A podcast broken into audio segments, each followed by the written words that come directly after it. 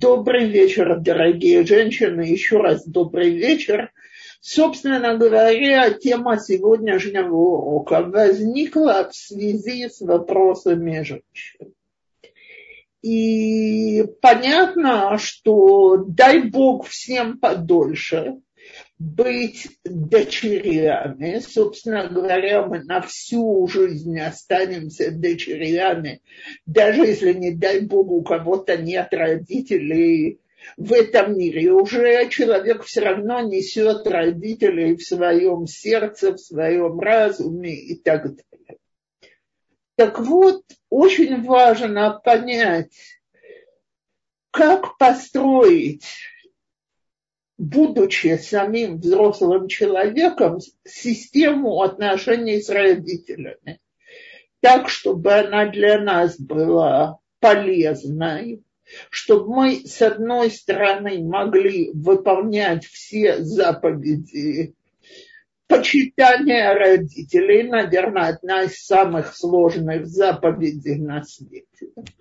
А с другой стороны, чтобы выполнение этой зависть, заповеди, э, ошибочное выполнение этой заповеди, я скажу так, не приводило бы к тому, что мы разрываемся между всякими дилеммами, не знаем, как себя вести и так далее. Что я имею в виду?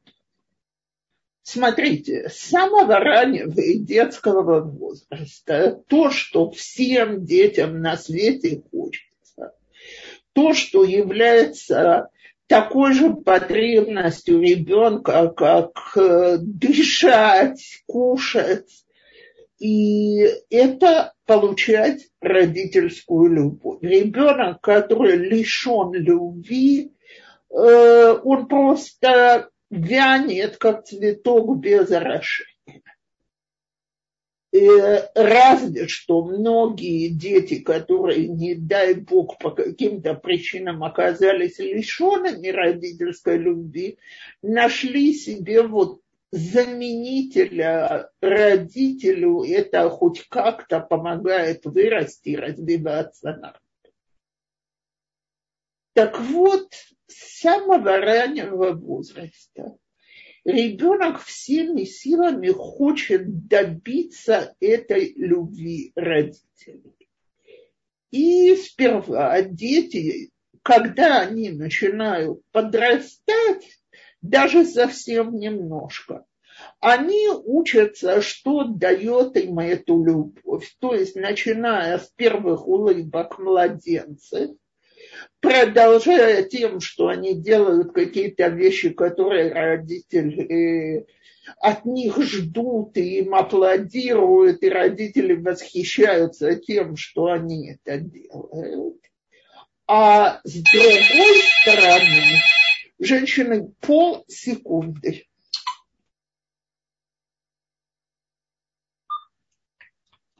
А с другой стороны, э, ребенок с самого раннего возраста чувствует психологическую необходимость отделиться от родителей и быть самостоятельной личностью. То есть вот эти детские бунты в 2-3 года – это уже первые попытки самостоятельности проявить себя как личность и стоять на своем. И вот с одной стороны любовь, а с другой стороны необходимость чувствовать себя отдельной личностью, это наш конфликт с родителями с самого раннего возраста и чуть ли не до старости. Теперь я вижу я получаю очень много писем, я веду очень много разговоров с женщинами, которые, с одной стороны, вроде взрослые, самостоятельные люди, а с другой стороны, для них по-прежнему родительское мнение является самым главным по жизни. Что я имею в виду? Когда начинаются вопросы, вот моя мама не принимает мой образ жизни, моя мама со мной не согласна, мой отец хочет, чтобы я там делал, делала что-то, а я хочу наоборот, как себя вести во всех этих конфликтах и так далее. Причем то, что хуже всего, это когда люди, считая, что они обязаны делать то, что родители от них требуют, собственно говоря, отказываются от собственной личности. Так вот, я всегда говорю, что, наверное, нету более требовательных правил в отношении родителей, чем то, что требует еврейская Аллаха. Так, почитание родителей – это одна из самых главных мецвод. Кстати, э, если мы обратим внимание, я предполагаю, что большинство наших слушательниц знает, что скрижали поделены на две части. В одной части заповеди между человеком и Всевышним, Бен Адам Лымаком, а во второй части между человеком и его ближними, Бен Адам Лыхаверо. Так если мы внимательно присмотримся, почитание родителей является четвертой заповедью. Это на той скрижали, которая между человеком и Всевышним. То есть, учась правильно почитать родителей, мы проявляем почитание и уважение к Всевышнему и учимся, как это делать. Так вот, именно мудрецы наши, которые говорили о всей сложности и величайшей святости этой заповеди, дали правила, которые показывают, что почитание родителей никак не является отказом от собственного мнения, от собственной жизни. И если мы уже говорим о женщинах, то для замужней женщины почитание родителей отходит на второй план по отношению к ее семье, потому что иначе она просто не сможет ее создать. То есть мы э, когда-то делали длинную серию уроков на эту тему, да и можно найти массу материалов на нашем сайте, но буквально в двух словах почитание родителей – это наша забота о их удобствах и благах. То есть дети должны помогать родителям во всем, что им необходимо, когда родители в этой помощи нуждаются. Причем если у родителей есть деньги, то дети могут это делать на деньги родителей, не обязаны отказываться от своих нужд для того, чтобы помочь и почитать родителей. Если у родителей нет своих денег, то из всех целей сдаки, пожертвований, самое главное и самое благородное – это помочь собственным родителям, когда они материально нуждаются. Э, так вот, почитание родителей – это забота о них. Есть еще и трепет перед родителями – это проявление внешних знаков уважения. То есть э, мы сегодня кое-какие знаки в нашем супердемократическом мире уже вообще забыли. Например, нужно вставать, когда родитель заходит в комнату. Почему мы это не соблюдаем? Потому что написано про почитание родителей, что то, в чем родители не требуют выражать им почитание, и, так сказать, они прощают, что это не делает, это прощено. Так если у родителей нет таких ожиданий, мы не обязаны. Нельзя перебивать родителей, нельзя говорить, что они говорят глупости, нельзя на них э, кричать, обзывать и так далее. Мы должны вести себя уважительно. Но мы не должны учиться там и тому, чему захотят родители. Мы не обязаны жениться или выходить замуж за тех, за кого родители хотят, и мы можем сделать наш выбор. Мы можем жить там, где мы хотим, и если это приводит к тому, что у нас нет возможности помогать родителям, мы можем нанять людей за плату, которые будут им помогать вместо нас, но не обязаны по Аллахе жить возле родителей. И э, мы Короче, мы можем вести свою самостоятельную жизнь.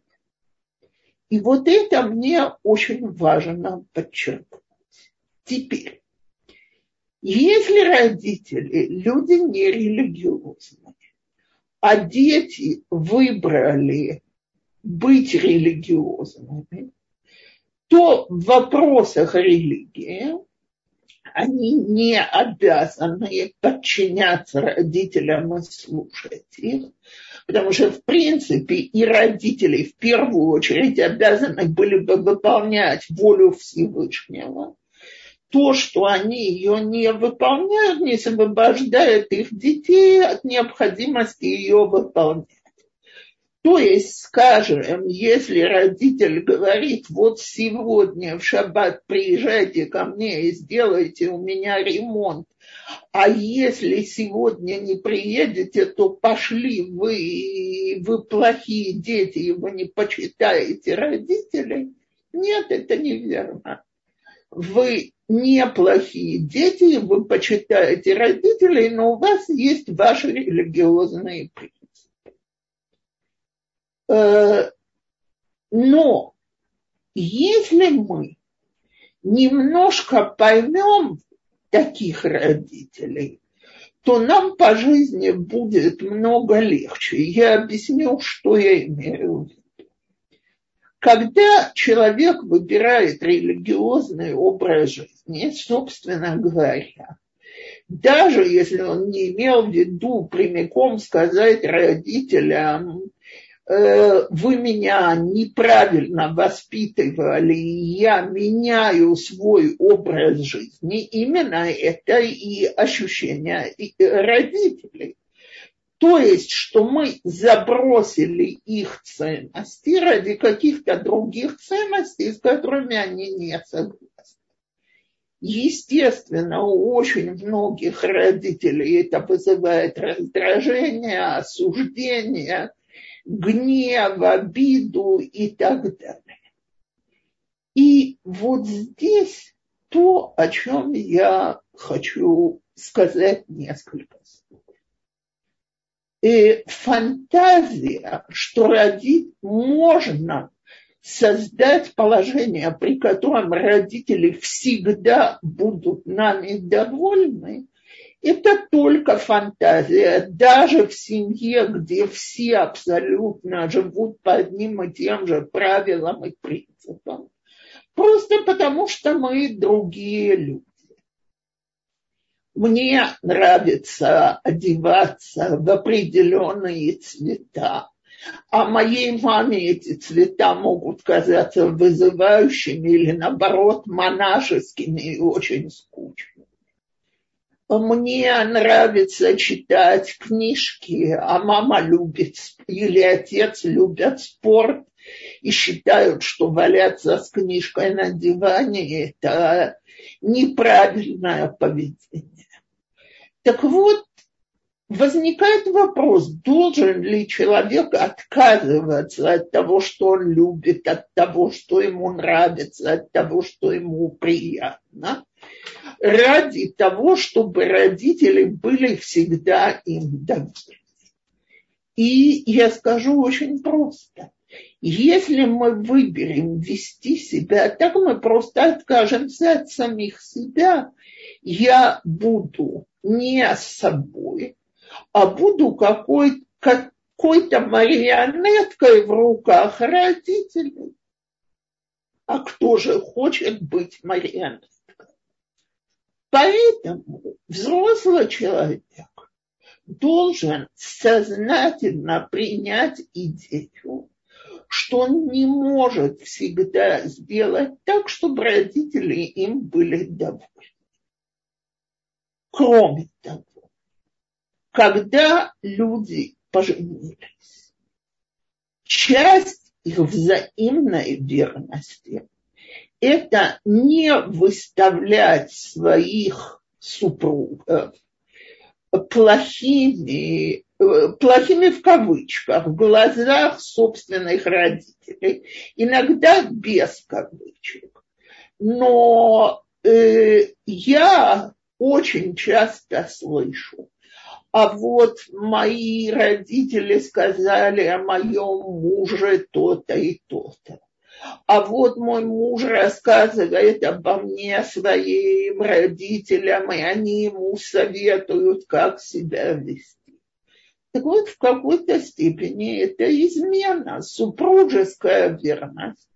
Это значит, что мы вместе это отдельно от наших родителей. У нас есть свой отдельный дом, наша близость. И мы между нами не впускаем больше никого, ни родителей, ни детей. О детях это больше воспитательное, поэтому я этого не коснусь. Но не может быть в правильно построенной семье, чтобы без согласия мужа или жены какая-то тема обсуждалась другими людьми без спроса второй стороны. Э, я всегда, когда мне что-то такое рассказывают, я спрашиваю, а как бы вы себя чувствовали, если ваш супруг бы, супруга сделали бы это вам. И я уже слышала ответы, это самые дорогие близкие мне люди. Э, очень жалко, если мы не можем построить с мужем такую близость. И с мужем, с женой. И очень важно с кем-то посоветоваться, обратиться за помощью. Но наши родители не могут быть объективными помощниками, просто потому что если они действительно хорошие родители, то они явно субъективны в отношении нас, а поэтому их не надо вмешивать в наши конфликты, в наши споры. Более того, мы уже сто раз наладили отношения, а у них остаются не самые лучшие воспоминания. Поэтому чем меньше обсуждают э, супруга супругу с родителей, тем это здоровее для отношений. То теперь это я говорю о отношениях замужних и женатых с родителями среднего возраста. Теперь отдельная страница во всей этой истории – это пожилые родители, которые начинают очень нуждаться в своих детях. Э, и я очень часто слышу от женщин, да и от мужчин тоже, что они чувствуют, что они разрываются между долгом перед своей семьей и между долгом в отношении родителей. Более того, я вам хочу сказать, в этом отношении религиозным семьям еще везет, потому что есть несколько детей, а иногда и много детей, и обязанности делятся между всеми. А в семьях, где есть один-два ребенка, когда родители стареют и очень нуждаются в помощи, груз очень часто становится огромным.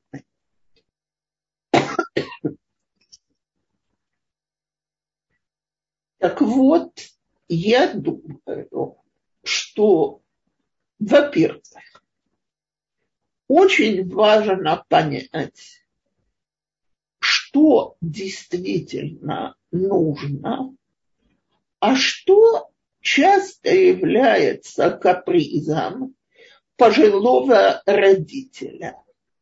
Где-то на Талдо, э, на сайте есть письмо, которое мне когда-то писала женщина с огромной болью, что родители у нее болеют, и мама требовала, чтобы она в праздник приезжала, привозила свежую еду именно в праздник, хотя она предлагала помочь до праздника. А, значит, потом мама ужасно сердилась на нее. Я за то, что она отказалась приехать в праздник и говорила ей, что она не почитает родителей, что они ей недороги, что она не понимает, что больному отцу важна свежая пища, и вот она не хочет помочь. И женщине было очень больно и горько. Так вот, на этом примере я хочу объяснить, что неоднократно происходит. Э, дело в том, что в пожилом возрасте отношения меняются. До какого-то возраста родители – это наша опора, на которых мы можем положиться, на которых мы, можем опереться, с которыми мы можем посоветоваться. Постепенно приходит возраст, когда родители стареют, и уже гораздо больше нуждаются в детях, чем дети нуждаются в них. Так вот, у людей немолодых это вызывает ощущение зависимости. Оно крайне неприятное, очень тяжело быть зависимым от кого-то. И очень часто люди, которые не умеют справляться с этим ощущением, манипулируют для того, чтобы показать детям, что они не выполняют свой долг в отношении родителей. Потому что если дети делают все хорошо, а родители все так принимают, так он же зависит. Так он такой родитель, который терпеть не может быть зависимым, показывает, а вы все равно не делаете то, что надо. Вы не помогаете достаточно, вы не заботитесь, вы не выполняете свой долг. И э, тем самым облегчает свое чувство зависимости. И это надо понимать и принимать спокойно. То есть уметь сказать очень спокойно, что мы стараемся, мы делаем то, что мы можем. Извините, не всегда получается так, как хочется. Мне тут рассказывала женщина, что она была очень-очень занята чем-то. А мама требовала, чтобы она сделала какую-то вещь немедленно. А дочь знала, что эта вещь не срочена, она может быть сделана и завтра. Но так как она сказала э, маме, что она занята и сегодня не сможет, мама обиделась и сказала, все, раз так не надо. Естественно, это вызывает чувство вины и чувствуешь себя плохой. Так вот, если мы поймем этот механизм, который двигает родителями, которые себя так ведут, мы сможем быть более терпеливыми, более терпимыми и легче прощать. Если что-то такое случилось, попросить прощения. Обычно день подуются, два подуются, а дальше все в порядке. И да, в таком возрасте иногда нужно просить прощения, даже когда ты себя не считаешь виноватым. И быть умными, а не правыми. Теперь самое тяжелое, этот вопрос возник в прошлый раз. Когда родители становятся действительно беспомощными, и уже нечетко знают, что и нечетко понимают ситуацию, как вести себя тогда. Так вот, пока человек, э, скажем так, пока человек насколько-то, может не на все сто процентов, в здравом уме Э, мы, как дети, обязаны полностью прислушиваться к его желаниям. И когда мне люди говорят, а что делать с родителями, которых не уговоришь пойти к врачу на проверку, которые не принимают лекарства, которые живут так, как для них уже опасно, потому что хотят чувствовать себя молодыми. Единственное, что я могу посоветовать, это просить родителей об одолжении для нас. Да, дорогие родители, вы абсолютно здоровы, и вам эта проверка у врача не нужна. Но вы же, э, можно вот здесь вот поманипулировать вы же, э, это положительное манипулирование. Вы же не хотите, чтобы я, ваша дочка, все время беспокоилась. Вот чисто ради меня подойдите к врачу на проверку и послушаем врача. Не для вас, вам это не надо, это надо мне. Э, вот давайте дома установим приспособления для безопасности, не для вас вы прекрасно можете обходиться без этого, но для того, чтобы я по ночам спала спокойно. И так далее. Причем в тех вещах, в которых, может быть, э, нам не очень нравится то, что родители делают, но врач говорит – что, скажем, риск невысокий, что не стоит из-за этого спорить и бороться. Давайте действительно помалкивать и примем, что мы не можем управлять родительской жизнью. Потому что отказ от независимости очень часто влияет на пожилого человека очень отрицательно больше, чем риск, которому он себя подвергает своей независимости.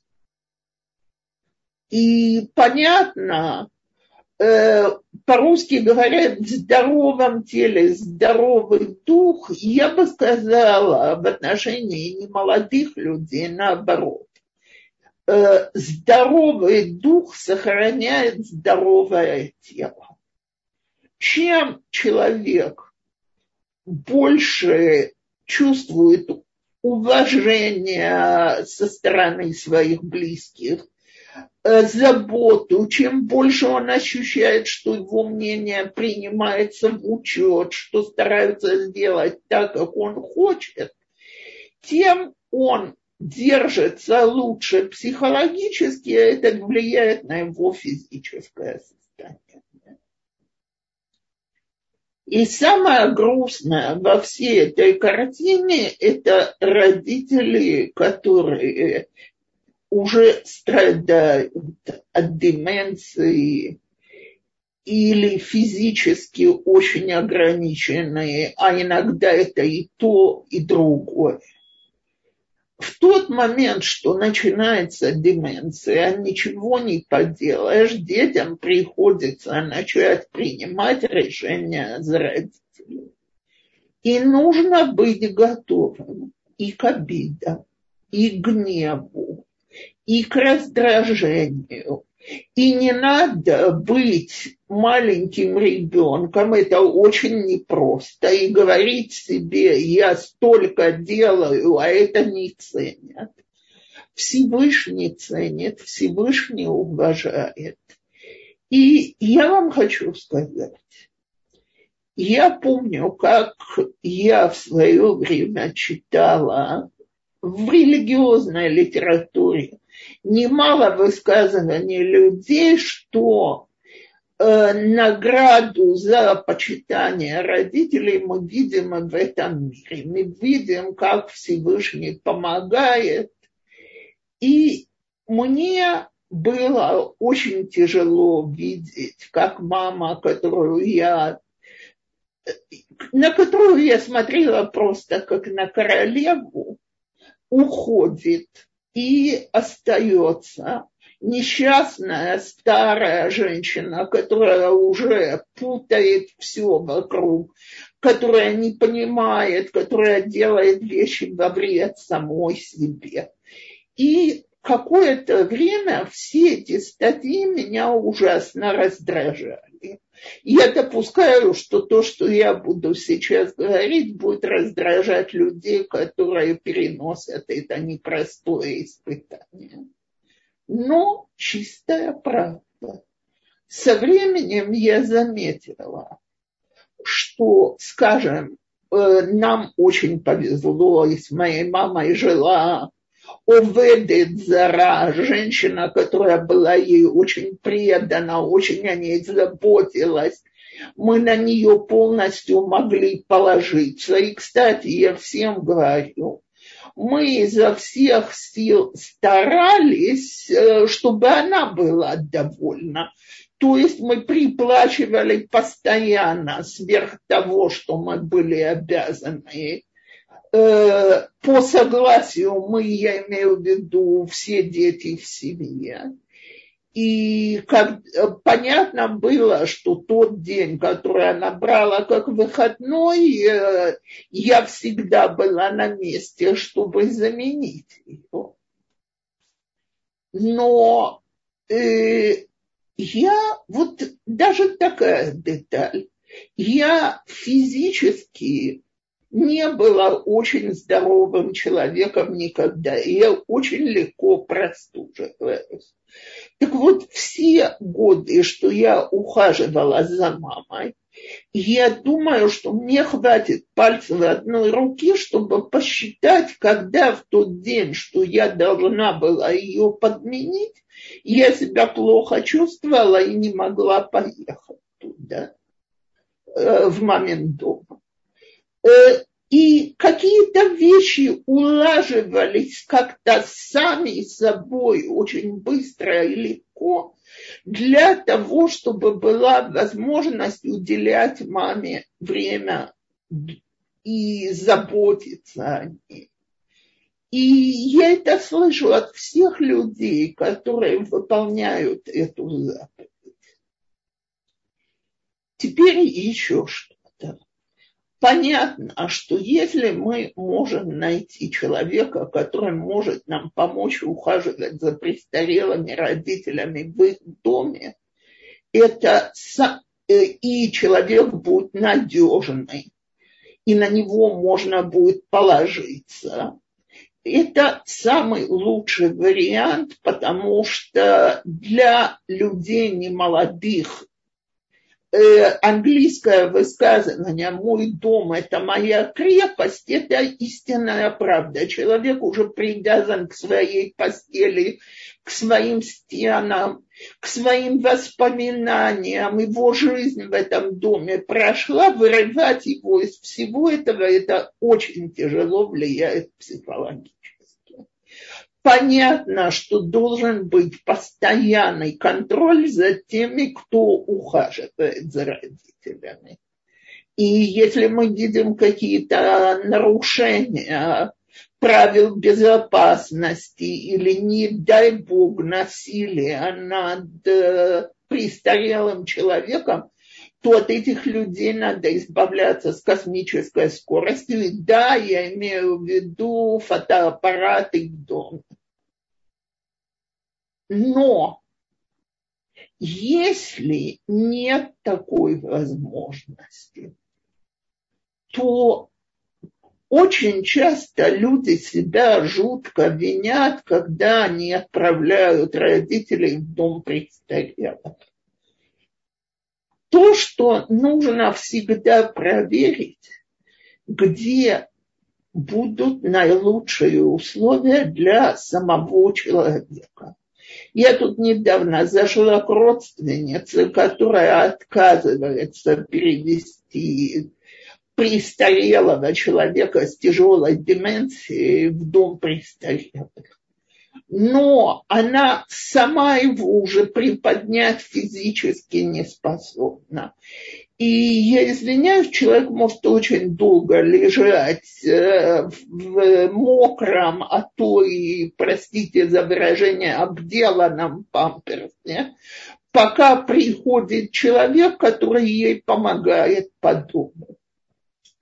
И если она считает, что таким образом она создает для него лучший уход, то я при всем моем уважении к этой женщине, я считаю, что это ошибочно. Потому что если мы не можем обеспечить максимальный уход дома, значит, ничего не поделаешь, нужен дом престарелых.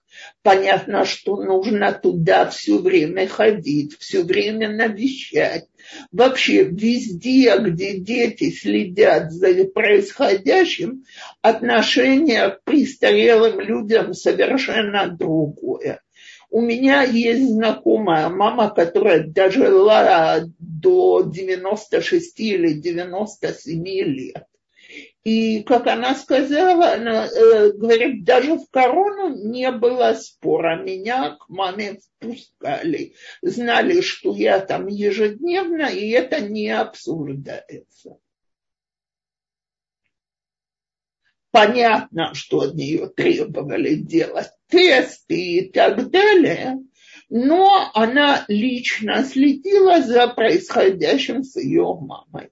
Не все так могут, не все могут так отдаваться, но чем больше и чаще дети будут это делать, тем больше шансов, что все будет более не менее нормально. А пока наши родители еще здоровы, понимают, соображают, давайте не терять дорогую мецву, давайте приходить, давайте навещать, давайте будем как можно больше у них. И я закончу э, историей собственной внучкой.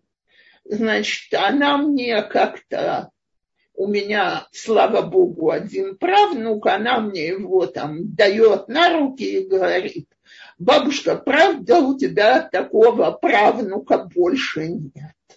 Я говорю, миленькая, конечно, такого правнука, как он, у меня больше нет. Но если честно, я не чувствую большой разницы между ним и внуками. Она на меня посмотрела и с улыбкой сказала мне, а знаешь, бабушка, это благодаря мне. Потому что обычно внучки навещают бабушек редко. Так правнук – это редкий гость, это сплошное чудо. А я стараюсь бывать регулярно, поэтому ребенок к тебе привык, идет на руки, и ты чувствуешь, что он как внук. Я ей сказала, знаешь, девочка, ты права. Огромное спасибо. Так вот, давайте постараемся проявить любовь и уважение к родителям, когда они это еще ощущают. И давайте поменьше будем маленькими детьми, которые обижаются, когда родители это уже или еще не проявляют.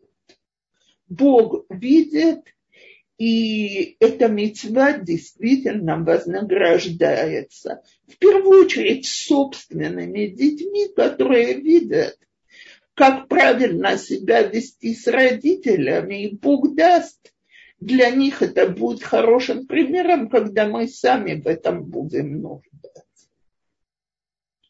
То, если есть вопросы, мы можем к ним перейти.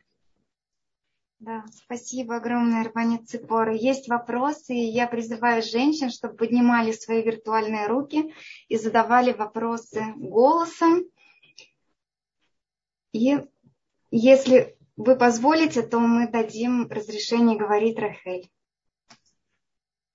С удовольствием. Пожалуйста, Рахель, вы можете включить микрофон. Лея, пожалуйста. Рахель пока не получается. Алло. Да, здравствуйте. Здравствуйте.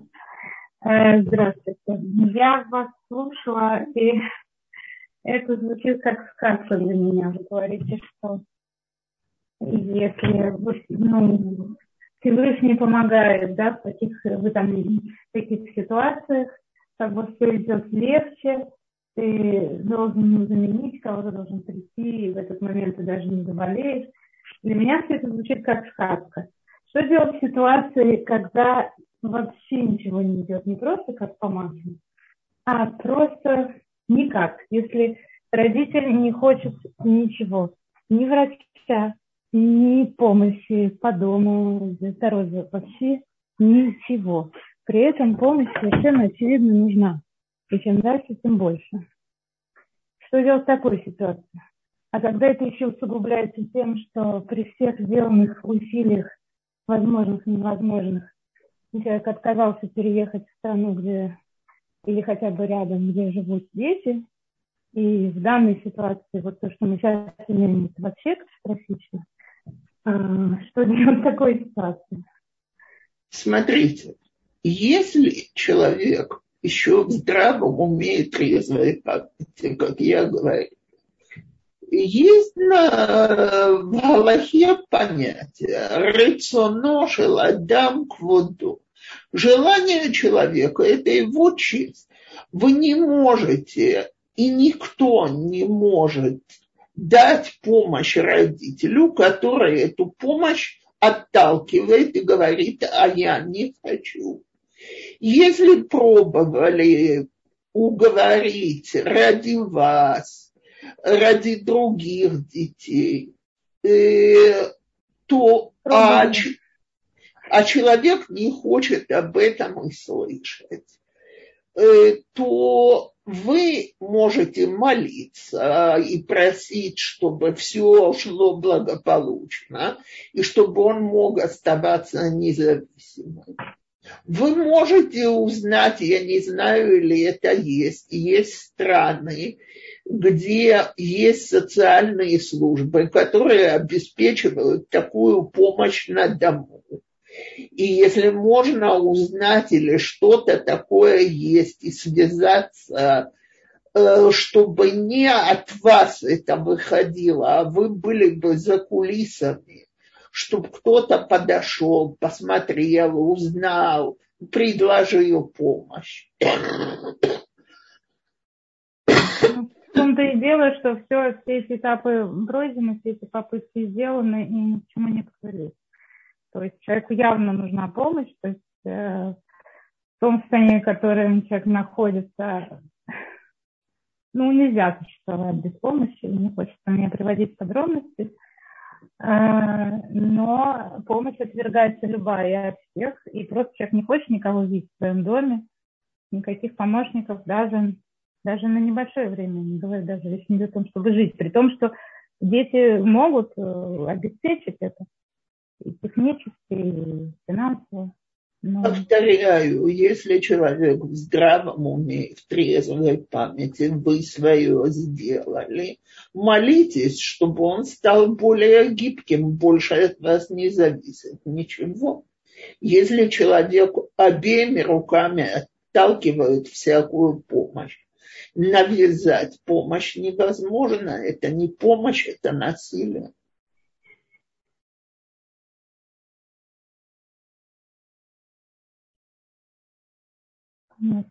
И я понимаю, что это очень больно в такой ситуации, и что вы очень беспокоитесь. Но что вы действительно можете сделать, если человек ясно говорит нет и все? Ну да, в том-то и дело, что ничего. И вот когда еще находятся по разные стороны границы, и когда эти границы вообще невозможно пересечь, это вообще уже совершенно невыносимо. И совершенно невозможно заниматься ничем, потому что просто тяжело очень концентрироваться. Я очень понимаю то, что вы говорите, но это не в ваших руках.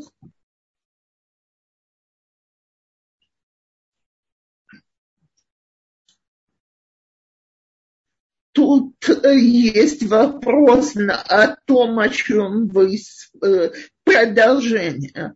Как определить в такой ситуации, э, в здравом ли уме человек?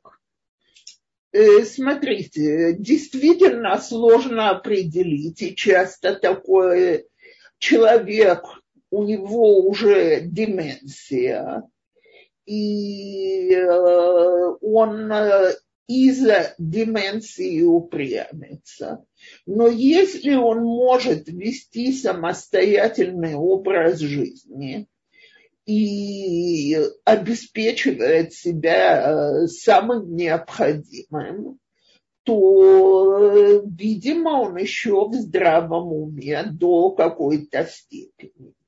Теперь иногда и у людей есть психические расстройства, из-за которых они ведут себя так. Если, не дай Бог, это такой случай, то можно попробовать обратиться в медицинские учреждения по месту проживания и говорить о том, что производит впечатление, что человек в ужасном состоянии. И в тех случаях, когда человек опасен сам себе, система вмешивается.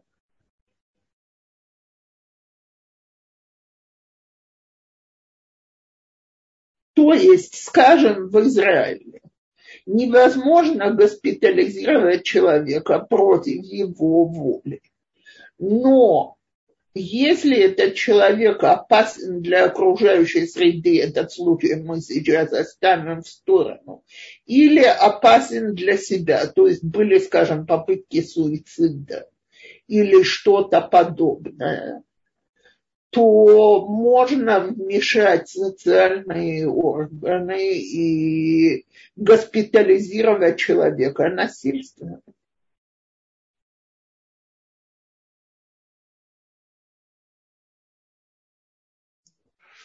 Спасибо, Рабанит Цепора. Здесь у нас на YouTube-канале спрашивают. Спасибо большое за урок. Есть ли обязанность на внуках заботиться, навещать бабушек и дедушек? Э, давайте я скажу так. Понятно, что не как родители, но сказано бней баним кайбаним. Дети наших детей как дети. Так если, э, если э, это не связано с какими-то особенными трудностями, то, безусловно, внуки тоже должны по Галахе проявлять внимание и заботу о дедушках и бабушках. Но тут льгот больше, чем в отношении родителей. И, скажем так, если у людей есть родители, которые нуждаются в помощи, дедушки и бабушки нуждаются в помощи, то галахически родители, они первые.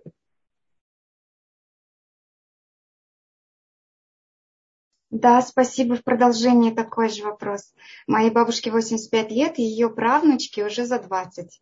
Мой папа не хочет, чтобы я ехала навещать свою бабушку, чтобы не беспокоить. Нет ли обязанности навещать? Э, вопрос, э, почему отец считает, что это беспокоит? Если причина, что бабушке уже физически тяжелые эти визиты или психически тяжелые эти визиты, то такой обязанности нет.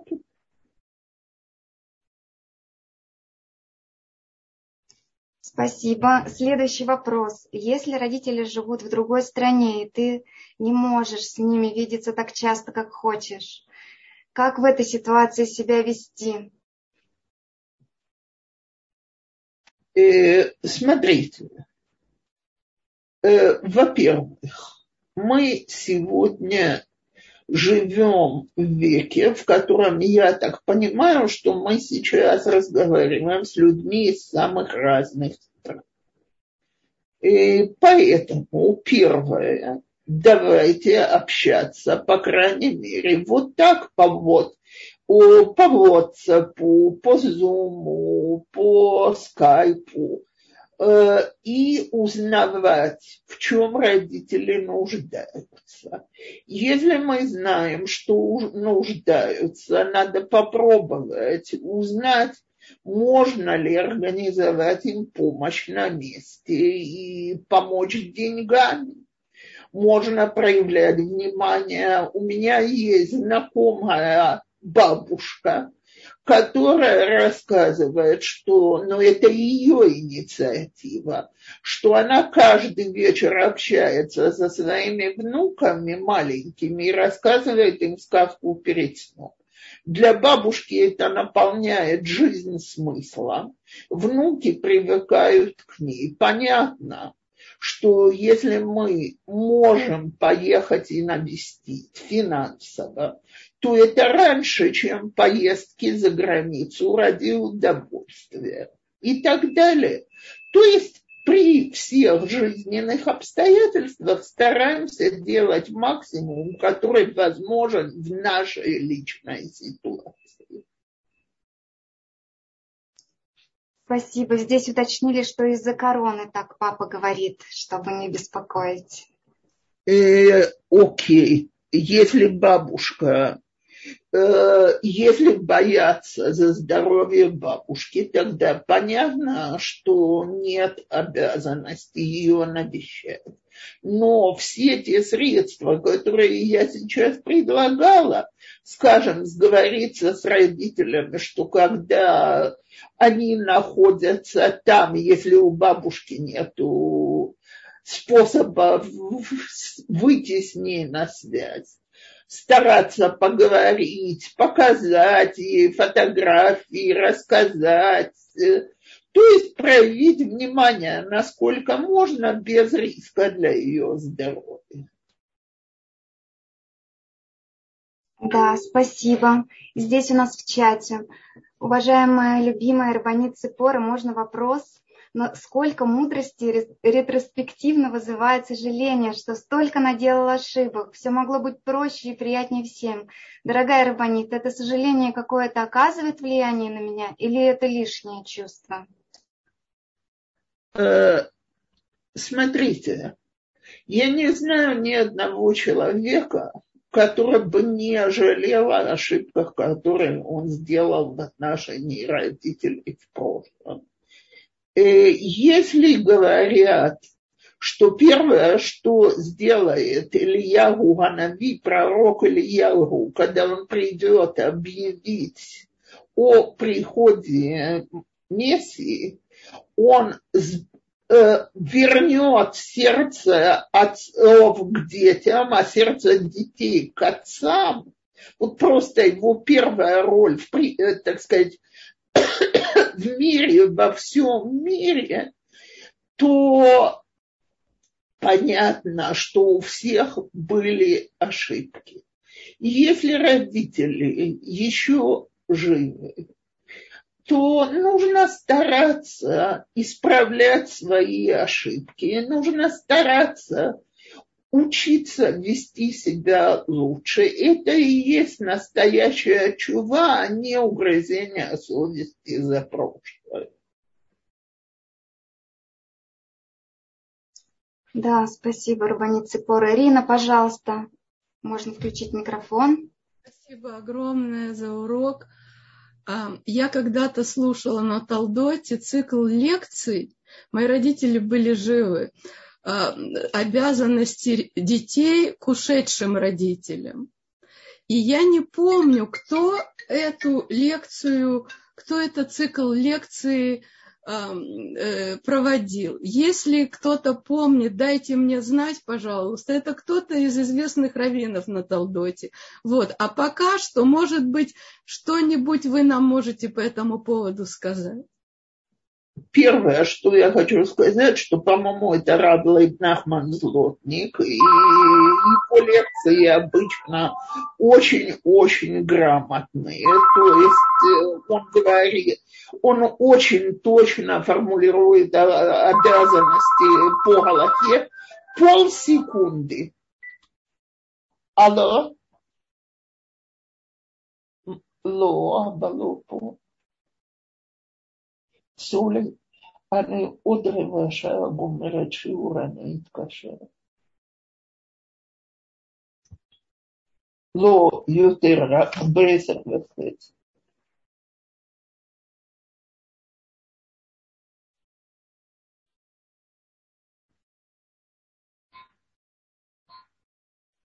אז תתקשר.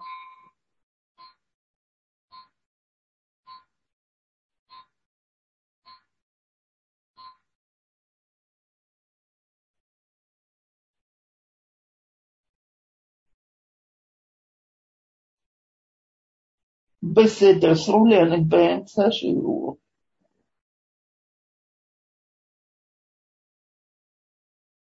טוב, очень извиняюсь. Как не пытаюсь приучить всех, что в Йом Шлиши чтобы по вторникам не звонили в этот час, всегда бывает какой-то телефон. Я очень прошу прощения, но я уже тоже не молодая, и для меня эти звонки на фоне, они очень-очень тяжелые.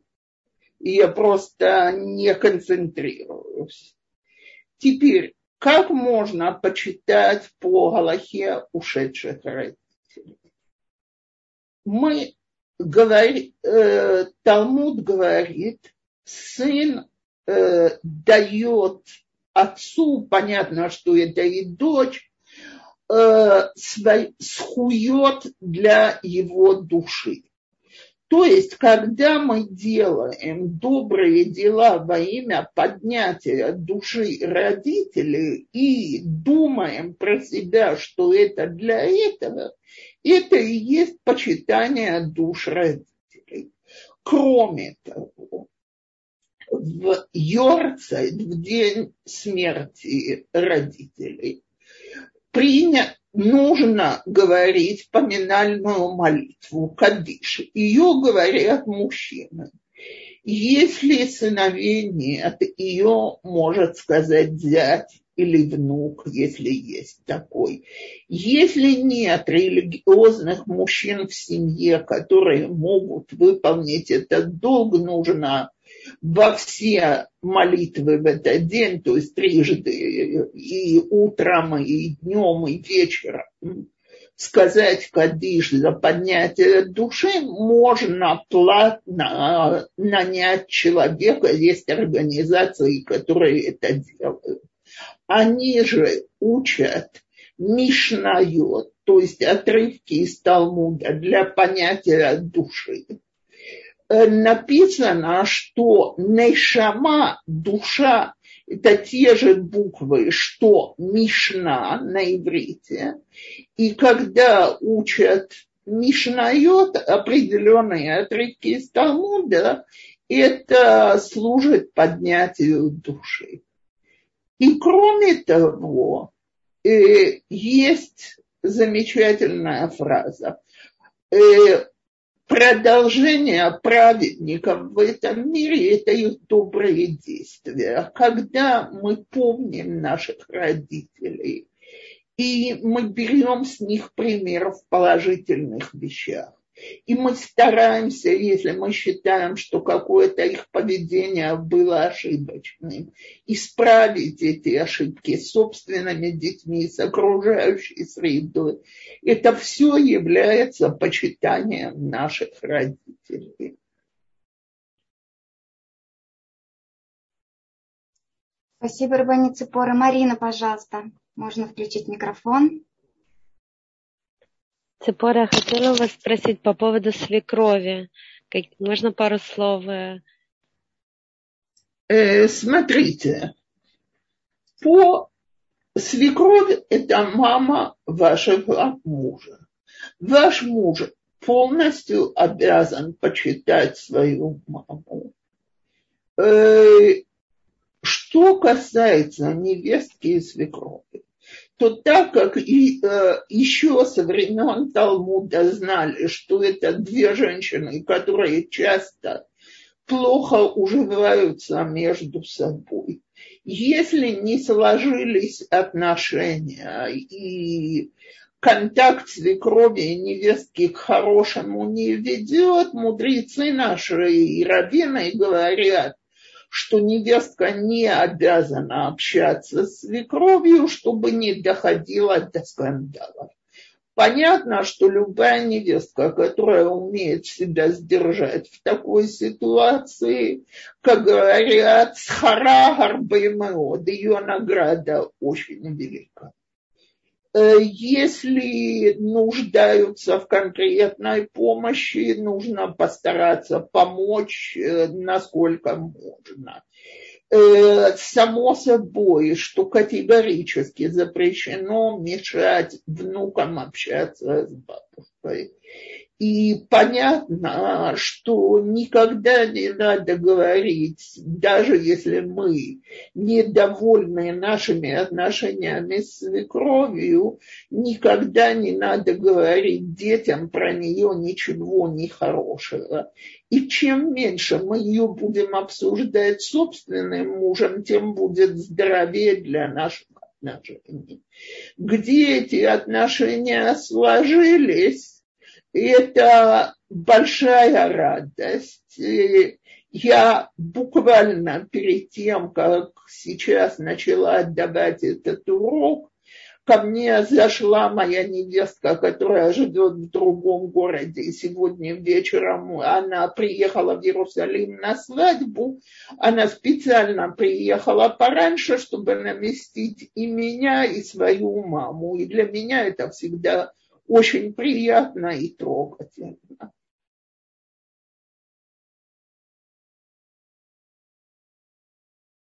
Спасибо.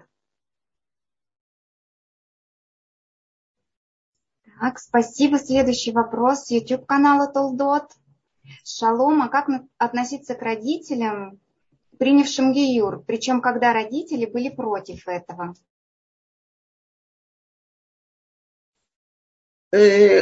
Это вопрос, который вы не первые, кто задаете. Это вопрос по Галахе.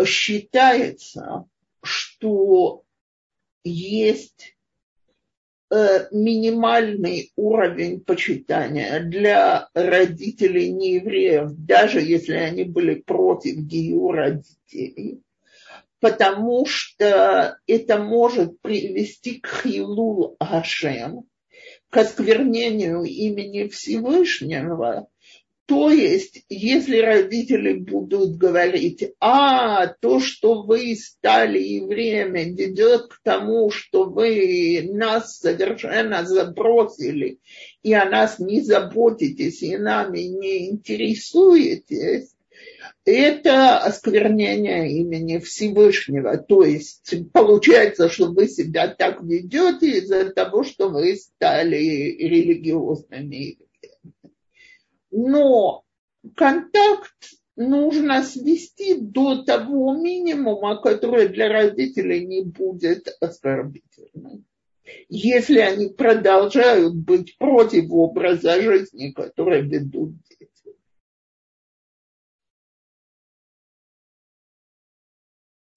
Спасибо, Рабанит Ципора. А, расскажите, как благодарить родителей, которые только поддерживают.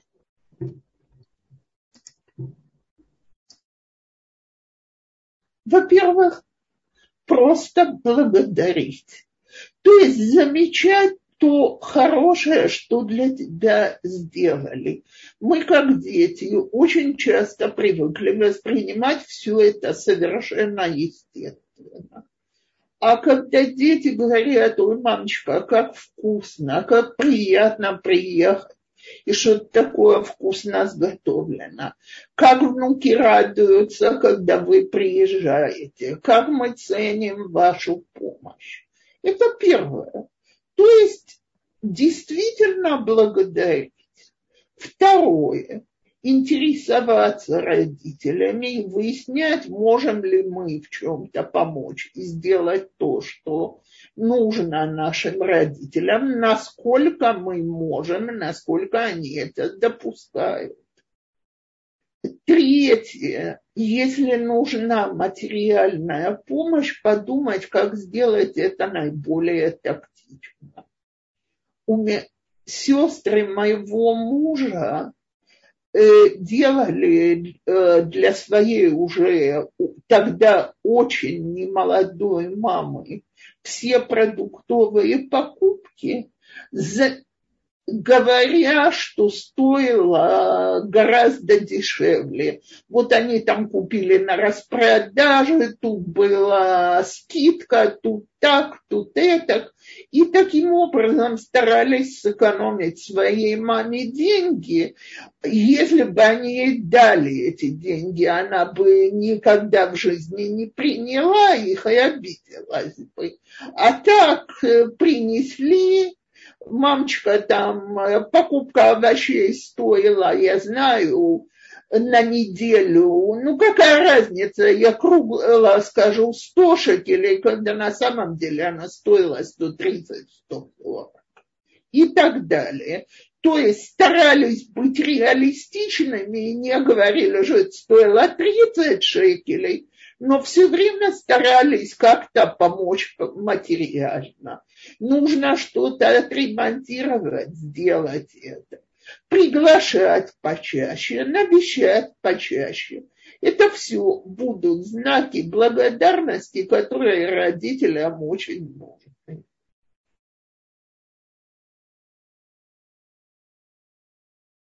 Спасибо, Рыбаня Цепора. Далее в чате нам пишут. Я уже год хочу переехать в Израиль, а дочка 16 лет не понимает и боится трудностей, учеба на другом языке.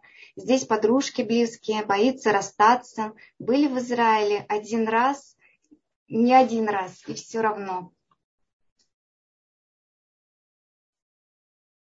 Э, смотрите, э, я скажу так подросткам действительно очень сложно дается такой переезд. Очень тяжело закончить школу на другом языке, э, войти в общество. Может быть, можно поговорить с дочкой, отложить переезд на, до того, как она закончит школу. А тогда, как студентка, она все равно все меняется вокруг. Люди идут учиться или работать и начинают какую-то новую жизнь. И тогда одной из перемен может быть и студенческий ульпан, начало обучения в новой стране. Кроме того, я не знаю, откуда вы пишете, но э, попробовать сказать девочке, что не будет нигде такого места, где не, будут, не будет выходцев из какой-то страны. У нас тут настолько эмигрантское общество, что она найдет очень многих людей, которые ее поймут, но, может быть, договориться с ней, что, я так понимаю, что до окончания школы остался год или два, что это, э, что Алия будет после этого и подготовиться к Алие за это время. Э, если есть возможность, скажем, чтобы она осталась доучиться, если есть какие-то родственники, а вы бы приехали первые и начали тут процесс абсорбции, может, вы бы тем самым облегчили потом собственной дочке эту абсорбцию.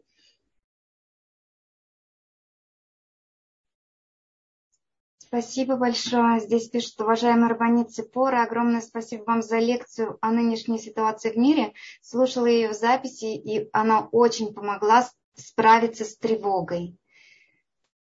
Спасибо огромное. Я э, действительно мы все в таком состоянии, что мы молимся и просим Всевышнего, чтобы был наконец-то мир, и чтобы эта ситуация не повредила никому. Э, теперь э, тут есть вопрос, на который я быстренько хочу ответить. На кладбище к умершему родителю нужно ходить только в Юрцет и перед Йом Кипуром. Э, очень здорово сказано. Нужно обязательно вот эти даты постараться подняться перед, э, в день годовщины смерти и э, в, есть такие, которые говорят перед Роша Шана, есть такие, которые говорят перед Йом Кипуром, но в этот период, кроме этого, кроме первого года, потому что говорят не беспокоить души покойников в первый год, можно пойти, когда люди чувствуют необходимость помолиться на их могилах.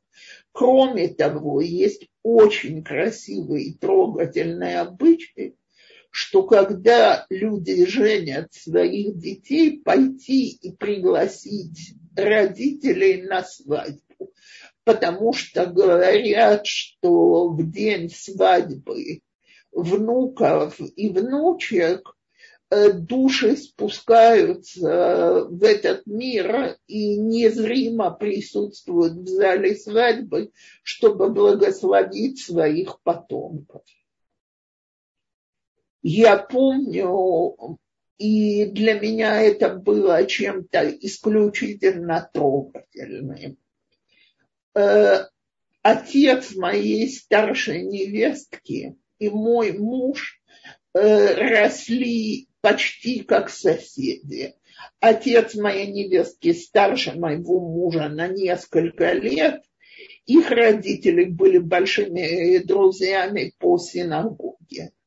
И в день помолвки, перед помолвкой, э, ее отец предложил моему мужу, давай вместе поедем на кладбище, они лежат очень близко один от другого, сообщим, э, несмотря на то, что мы верим, что они на небесах души знают, что происходит, но сообщим, что мы, э, так сказать, женим детей и попросим, чтобы Всевышний в их честь благословил наших детей.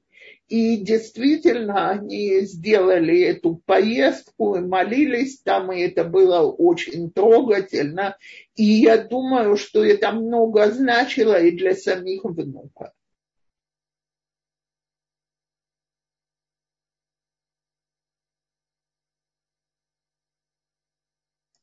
Спасибо, Рабанит Цепора. Далее нам пишут, что в Москве э, девушка, да, Марина, наверное, что есть волонтеры от еврейских организаций, она тоже волонтер.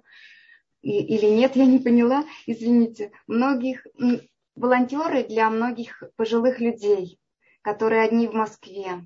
И огромное количество еврейских организаций помогают в Москве пожилым одиноким людям, как нам пишут это огромная мецва, и все, кто ей занимаются, пусть будут благословлены. Я должна сказать, что когда мы были в Москве, и я заглянула в Хесед, в одну из этих организаций, и видела, и это было несколько лет назад, еще до короны, это было настолько трогательно видеть, как стараются помочь, какой обед людям давали. Это, это действительно очень важно. И я думаю, э, что для самих людей это не только физическая поддержка, это огромная душевная поддержка, когда ты чувствуешь, что тобой кто-то интересуется.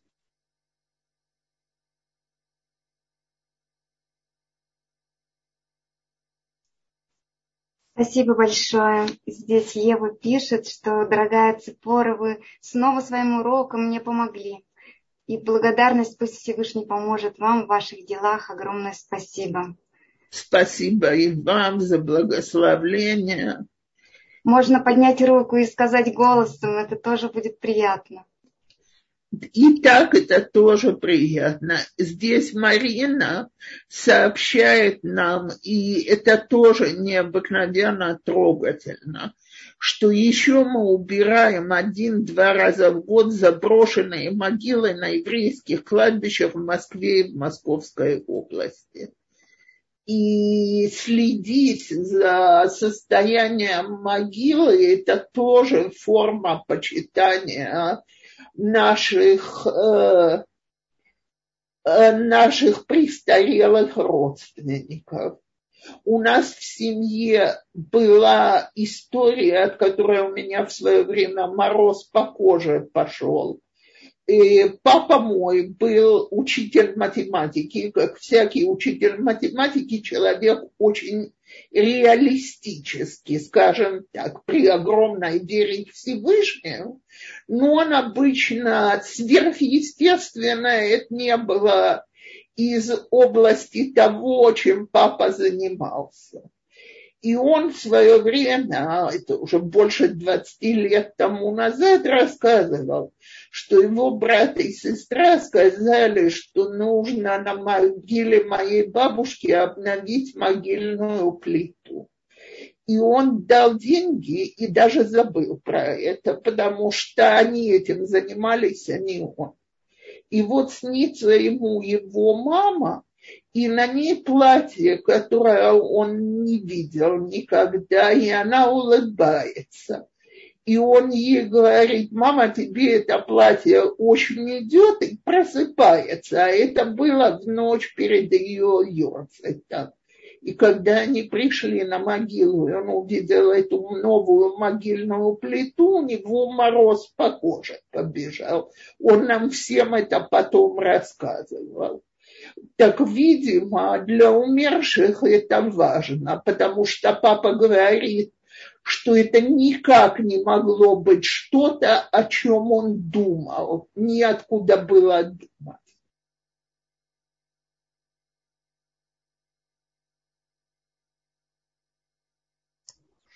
Спасибо большое, Равани Цепора. Дорогие женщины, если у вас еще есть вопросы, у нас 10 минут еще до конца урока.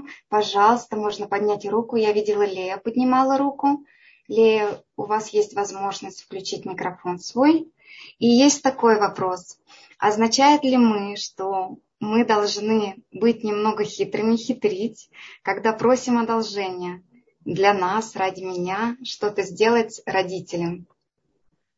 Да, и а, просто предлагаю все артистические данные, которые у вас только есть, э, использовать в такой области. То есть, если родители не принимают помощь напрямик, а можно их, э, если можно так выразиться, перехитрить и помочь, Э, и они в этом нуждаются, я имею в виду, так это очень-очень желательно. Но если меня слышат не молодые женщины, позвольте сказать что-то. Давайте не упрямиться, когда нам помогают. Да, мы ужасно любим все быть независимыми. Но детям это делает так хорошо на сердце, когда они могут помочь, а мы их искренне благодарим, что там, где нам их помощь может пригодиться, я рекомендую ее принимать с большой благодарностью.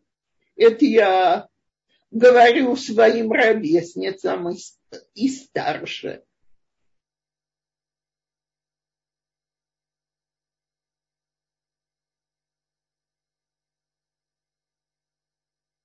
Паша, да, спасибо огромное, Рвани Цепора. Пожалуйста, Двора. Я только хотела добавить к этому, что это ведь великая мецва. Если пожилые родители позволяют помочь себе, они дают ребенку великую мецву. Это, я даже не знаю, настолько, это же неоценимо. Ведь это не всегда бывает возможно. Э, вы знаете, я абсолютно согласна. Просто мы сами своими руками строим нашим детям защиту на небесах. Большое спасибо вам. И вам. Спасибо, Лея, пожалуйста.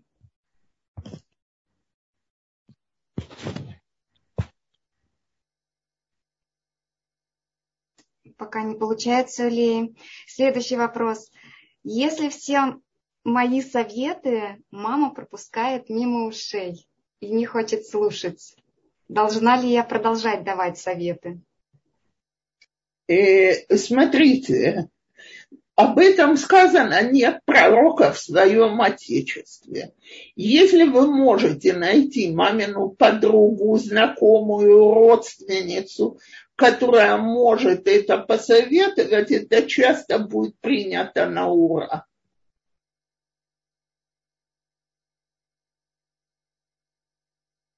Хорошо, спасибо, Рабани Цепора. Лей так и продолжается. Пожалуйста, Лея, не получается, да? Включить микрофон.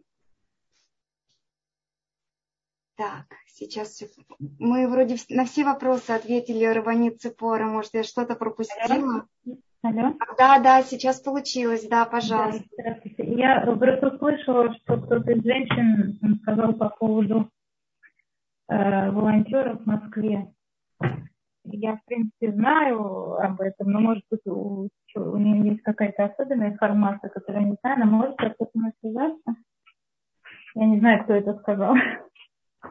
Э, Марина, если вы можете, скажем, или, э, или Тиферет, или Галит послать, где можно получить информацию, это будет большая мецва, потому что я не сомневаюсь, что любой человек э, нуждается в том, чтобы помочь родителям, когда он далеко от них.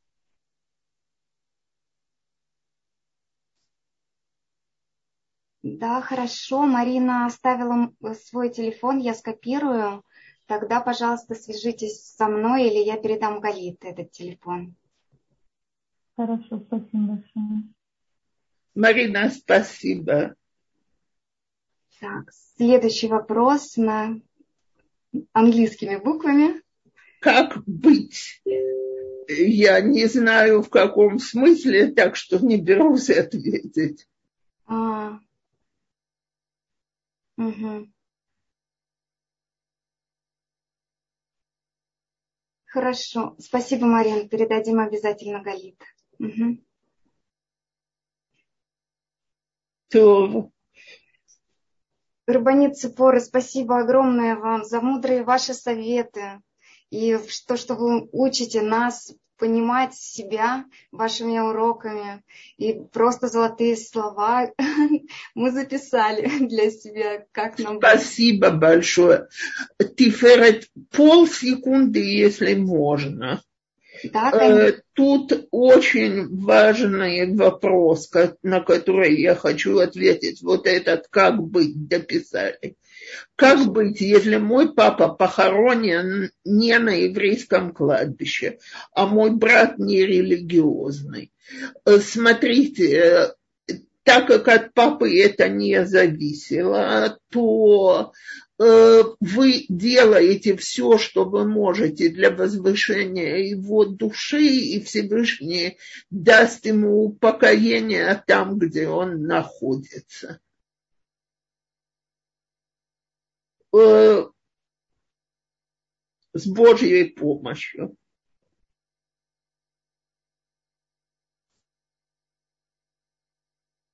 Тут еще одно. Надеюсь, у всех, кому нужно было, есть координаты по Украине, как помочь с выездом и другая помощь. И приводится телефон е, э, от имени Ирины, если можно, и это переведите Галит, потому что там группа. И э, большое спасибо Ирине за то, что она дала координаты. Теперь вы сможете это послать, Галит?